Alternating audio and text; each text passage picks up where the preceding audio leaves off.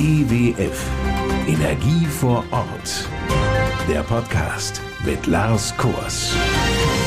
Hallo und willkommen. In dieser Ausgabe klären wir unter anderem, wie es gelingen kann, ein Stromkabel unter dem Edersee zu verlegen, ohne dass im See mit einem Bagger gebuddelt werden oder das Wasser abgelassen werden müsste. Und natürlich auch, warum diese Arbeiten notwendig wurden. Nur so viel vorab. Ohne Stefan Kolmi und sein Team der digitalen Dokumentation bei der EWF wäre das gar nicht möglich. Sie merken, heute wird's richtig spannend.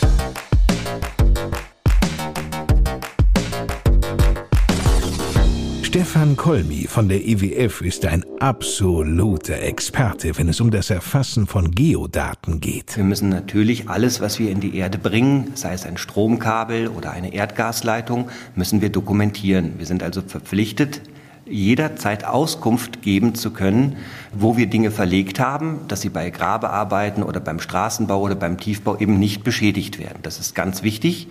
Dazu muss man natürlich ein System haben, wo man genau eintragen kann, wo diese Leitung liegt. Man nimmt dann Bezugsvermaße von Gebäuden, von Grenzpunkten und trägt dann diese Leitung in das Kataster ein. Das heißt, in den Plan, wo die Flurstücksgrenzen und Gebäude drin sind, das die amtliche Liegenschaftskarte, sozusagen die Alkesdat. Das ist die Basis. Und dann misst man von Gebäuden oder Grenzpunkten oder auch mit GPS diese Leitungen auf, wenn sie verlegt werden und zwar beim offenen Graben. Und dann bringt man die in dieses System. Und aus diesem System kann man dann wiederum Pläne ausgeben in PDF-Form oder auch in Papierform, wo sich dann Baufirmen oder auch Privatleute, die in die Erde bewegen wollen, die sozusagen den Boden eröffnen wollen, sich erkundigen können, wo dort Leitungen liegen, um sich A selbst nicht zu verletzen oder einen Stromschlag zu bekommen, wenn sie in ein Kabel hauen und um natürlich unsere Infrastruktur nicht zu beschädigen und damit die Versorgungssicherheit aufrechtzuerhalten. Eine solche Planauskunft können Bauunternehmen oder Privatpersonen direkt übrigens bei der EWF online über die Homepage ewf.de anfordern. Den genauen Link, den finden Sie dazu auch in den Show Notes der Inhaltsbeschreibung dieser Podcast-Folge. Es versteht sich, dass es bei der Erfassung dieser Messdaten natürlich auf Genauigkeit ankommt. Wir haben uns zum Ziel gesetzt, dass wir sagen so plus minus 20 Zentimeter. Wir haben Vermessungsgeräte, die arbeiten mit einer Genauigkeit von 5 Zentimetern. Das sind dann GPS-Daten mit Korrektursignal. Da kommen wir schon in eine hohe Genauigkeit. Ansonsten reden wir von 10 Zentimetern plus minus. Die sollte man schon haben. Das ist natürlich äh, bei älteren Daten nicht der Fall. Ich sage mal, vor 30, 40 Jahren hatte man diese Geräte noch nicht, hat noch nicht so mit dieser hohen Genauigkeit die Daten aufgenommen. Aber die Daten sind heutzutage eine sehr wichtige Grundlage, nicht nur für Planauskünfte, sondern auch für Entscheidungsfindungsprozesse im Unternehmen. Und je genauer die Daten sind, desto besser sind natürlich die Schlüsse, die ich aus diesen Daten ziehen kann und desto geringer ist die Gefahr, dass meine Infrastruktur verletzt wird, wenn jemand draußen gräbt. Deshalb ist es auch so wichtig, nicht nur zu wissen, dass hier oder dort eine Leitung verläuft, sondern wir müssen auch wissen, was ist es für eine Leitung? Ist es eine Mittelspannungsleitung, das bedeutet 20.000 Volt oder 20 kV? Ist es eine Niederspannungsleitung, das bedeutet 400 Volt, das ist das, was direkt in die Häuser geht? Ist es eine Gasleitung? Dann ist es noch wichtig zu wissen, ist es eine Stahlleitung, ist es eine Kunststoffleitung? Weil wir müssen ja auch gegenüber der Bundesnetzagentur beispielsweise Auskünfte geben, welche Leitungen haben wir von welchem Material verlegt. Bei Stromleitung ist auch der Querschnitt von entscheidender Bedeutung. In der heutigen Zeit wollen immer mehr Leute beispielsweise Wallboxen installieren für E-Autos oder PV-Anlagen. Und dann muss man sehr wohl wissen, nicht nur wo die Leitung liegt, sondern auch welche Dimension diese Leitung hat, um ihre Auslastung beurteilen zu können. Dafür werden diese Daten auch benutzt. Nun ist Stefan Kolmi mit dem Erfassen dieser Daten nicht allein unterwegs. Sein insgesamt zwölfköpfiges Team, das er leitet, nennt sich digitale Dokumentation. Ich habe drei Damen, die sich mit der Liegenschaftsverwaltung beschäftigen, das heißt Grundstücke, über denen wir unsere Kabel legen. Dann müssen wir natürlich auch mit den Gestattungsverträge, Grundstücknutzungsverträge abschließen. Als Energieversorger haben wir in allen öffentlichen Räumen, das heißt Straßen, Wegen, haben wir ein Konzessionsrecht. Da dürfen wir also rein. Wenn wir aber mal eine Leitung privat äh, über ein, ein, Grundstück legen müssen, weil es keine andere Möglichkeit gibt, müssen wir natürlich vorher mit dem Eigentümer in Kontakt treten und müssen um Erlaubnis fragen. Da habe ich auch drei Damen, dann, die das betreuen und begleiten, den Schriftverkehr, die Verträge ausarbeiten, Das ist also eine ganze Menge, die da dran hängt. Und natürlich dann die eigentliche Dokumentation. Es gibt also vier Vermessungstechniker und eine Vermessungstechnikerin, die also wirklich ausgebildet worden sind, teilweise auf dem Katasteramt in Korbach, Amt für Bodenmanagement heißt es jetzt. Die haben also den Beruf des Vermessungstechnikers erlernt und die fahren also tagtäglich durch unser EWF-Versorgungsgebiet und nehmen an den Baustellen, wo Rohre und Kabel verlegt werden, das direkt auf am offenen Graben mit ihren Vermessungsgeräten, das heißt mit Tachymeter, mit einem GPS oder zur Not mit dem Handlaser und nehmen also auf die Objekte wie Gebäude oder Flurstücksgrenzen Maße, um sie dann in das GIS einzutragen, wenn sie wieder hier nach dem Außendienst im Büro ankommen. Das GIS, von dem Stefan Kolmi gerade sprach, ist übrigens das geografische Informationssystem. Bei den Daten, die hier in der Abteilung Digitale Dokumentation der EWF zusammengetragen und verarbeitet werden, kommt natürlich ein riesiges Datenvolumen zusammen, das auch entsprechend geschützt werden muss. Alles, was wir neu bauen, wird dokumentiert. Wir haben einen Grunddatenbestand, voll digital. Wir haben also nichts mehr in Papierform, sprich analoge Form. Und das für das gesamte Versorgungsgebiet der EWF. Ja, es gibt also Datenbankexporte, wo die ganze Datenbank ausgespielt wird in eine große Datei. Dann spricht man von einem Dump.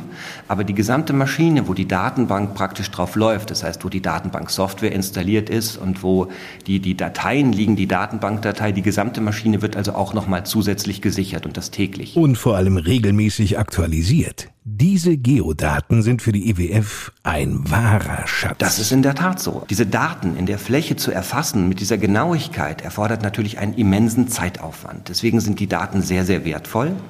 Wenn man jetzt auch noch berücksichtigt, dass diese Betriebsmittel, ein Kabel oder ein Erdgasrohr, ja beispielsweise Nutzungszeitraum haben von über 30, 40 Jahren, müssen Sie sich sogar vorstellen, dass meistens die Hardware, auf denen diese Daten liegen, auf denen die Software läuft, gar nicht 30, 40 Jahre hält. Das heißt, Sie müssen sich selbst Gedanken machen, wie können Sie die Daten von dem einen System in das andere umziehen, migrieren, sagt man auch, ne? weil halt die Daten sehr, sehr wertvoll sind und die Betriebsmittel, die man dokumentiert hat mit diesen Daten, meist sehr viel länglebiger sind als die Maschinen und die Software, auf denen sie laufen. Das ist eine Herausforderung. Genauso ist es auch eine Herausforderung, ein Kabel unter dem Edersee zu verlegen. Nichts Alltägliches, aber in diesem Fall durchaus notwendig. Damit wir alle einmal eine Vorstellung davon bekommen, wie das eigentlich funktioniert, holt Stefan Kolmi eine Rolle hervor. Ausgerollt sieht es aus wie ein Lageplan. Also wenn Sie sich das hier anschauen, das ist beispielsweise ein Tiefenprofil. Da müssen Sie sich vorstellen, wir wollen durch den Edersee ein Kabel verlegen. Dort liegt schon ein Kabel. Das Kabel ist mittlerweile sehr, sehr alt geworden, muss also getauscht werden. Und man würde ein Spülbohrverfahren wählen. Das heißt, man macht äh, am Startpunkt eine Grube, dann stellt man einen Spülbohrer auf. Das heißt, es ist ein Bohrgestänge, bohrt sich dann unter dem Boden des Sees durch. Und damit man das überhaupt machen kann und auch die Genehmigung dafür bekommt, muss man vorher ein Höhenprofil erstellen.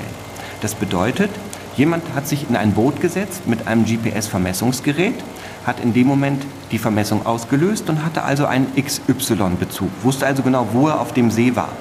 Zusätzlich hat er dann ein Lot genommen und hat es ins Wasser fallen lassen, solange bis es unten den Boden erreicht hat und hat die Tiefe abgelesen. Und in dem Moment hatte er den Standpunkt, wo sein Boot in dem Moment war und über diese Daten, das heißt Lage XY und Tiefe Z, konnte man ein Höhenprofil wie der Edersee-Boden, der Grund des Edersees sozusagen bei vollem Wasser, sozusagen verläuft. Daraus hat man ein Höhenprofil erstellt mit diesem Höhenprofil kann man beim Wasser- und Schifffahrtsamt wiederum die Genehmigung beantragen, ein Spülbohrverfahren durchführen zu können. Und dann, wenn die Genehmigung vorliegt, kann man tatsächlich eine Spülbohrung mehrere Meter unter der Seesohle durchführen. Das heißt, man bohrt mit dem Gestänge von Punkt A nach Punkt B und dann bindet man an das Gestänge ein Zugseil oder manchmal auch gleich das Kabel und zieht das Gestänge wieder zurück. Und in dem Moment haben sie ein neues Kabel unter dem See, ohne dass ein Bagger den See geöffnet hat oder sie warten mussten, bis das Wasser weg ist. Schon beeindruckend, oder? Noch ein Beispiel aus der spannenden Arbeit von Stefan Kolmi. Rollen wir doch mal diesen Plan aus. Hier haben wir beispielsweise, das war auch eine, eine große Sache, die, die Schanze in Willing. Sie müssen sich vorstellen, die Schanze ist ja auch sehr steil und Sie sehen hier oben müssen ja auch Gasleitungen hin. Hier oben in dem obersten Sprungturm ist eine Erdgasheizung drin. Und wir hatten natürlich die Aufgabe als Energieversorger irgendwie die Leitung zu messen, zu dokumentieren. Und das sind natürlich auch immer besondere Anforderungen. A, an die Dokumentation, an die Vermessung und B, natürlich im Vorfeld an die bauausführenden Abteilungen, weil sie das Ganze natürlich koordinieren müssen. Wenn sie da einen Graben ziehen müssen bei diesem steilen Hang, dann ist das auch schon ebenfalls eine Aufgabe. Keine Frage, zumal die Mühlenkopfschanze in Willingen in ihrer Art zu den weltweit größten zählt. Ein Griff für Stefan Kolmi zu einer anderen Rolle, darauf zu erkennen, der Lage- und Leitungsplan eines Ferienhausgebietes in Heringhausen. Also Sie müssen sich vorstellen, das ist jetzt wirklich ein Extrem, weil sehr, sehr viele kleine Wochenend- oder Ferienhäuser auf einem Gebiet zusammen sind und jedes hat seinen einzelnen Stromanschluss. Man muss erstmal gucken, wie sieht der gesamte Energiebedarf aus. Man entscheidet danach die Kabelquerschnitte. Ne? Dann muss natürlich in jedes Haus äh, dementsprechend Wasser reingelegt werden, Strom reingelegt werden, Abwasser reingelegt werden. Und dann entstehen natürlich sehr, sehr viele Daten auf so einem kleinen Stück, weil Sie müssen sich vorstellen, dass jedes Medium, was hier reingelegt wird, einzelne Maße hat, Bezugsmaße hat, ein Stück weit woanders liegt. Und das ist mal ein Beispiel, wie voll auch so ein Plan sein kann. Das ist jetzt nur der Stromplan. Wir hätten also dann einen eigenen Plan, wo das Erdgas noch drin ist oder der Lichtwellenleiter, der Schutzrohrverband, das, was man braucht für, für eine Breitbandversorgung. Weil wenn man alles in einem Plan gleichzeitig darstellt, dann wird der Plan so voll, dass man diese Informationen nicht sicher interpretieren kann. Sie müssen sich vorstellen, wenn hier jetzt noch die Gasleitung daneben liegen würde, dann würden beispielsweise noch zwei rote Zahlen, zwei Maße hier drin stehen. Und dann wird es schon schwierig zu sagen, das Maß gehört jetzt zum Strom, das Maß gehört zum Wasser, das Maß gehört zur Erdgasleitung.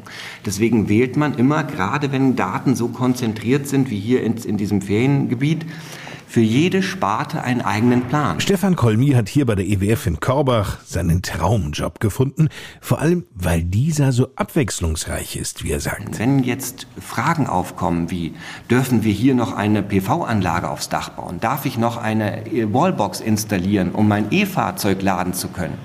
Dann muss ich wiederum diese Daten nehmen, muss eine Netzberechnung anstellen. Diese Daten aus dem GIS können nämlich exportiert werden, mit weiteren Daten angereichert werden und dann in Netzberechnungsprogramm einfließen.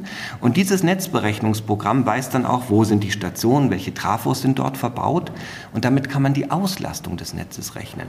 Und weil es immer wieder neue Fragestellungen gibt, die ich mit Hilfe dieser Daten beantworten kann und dann mir aber auch immer spannende Algorithmen überlegen muss, wie ich diese Daten verschneide, auswerte, um diese Frage beantworten zu können. Deswegen komme ich jeden Tag gerne an die Arbeit. Vielen Dank, Stefan Kolmi, Abteilungsleiter Digitale Dokumentation bei der EWF. Und damit genug für heute. Noch ein kleiner Tipp, wenn Sie unseren EWF-Podcast abonnieren. Das ist ja nur ein Druck auf den Button, dann entgeht Ihnen keine neue Folge. Sobald es etwas Neues gibt, werden Sie automatisch informiert. Und vor allem, es kostet Sie keinen Cent.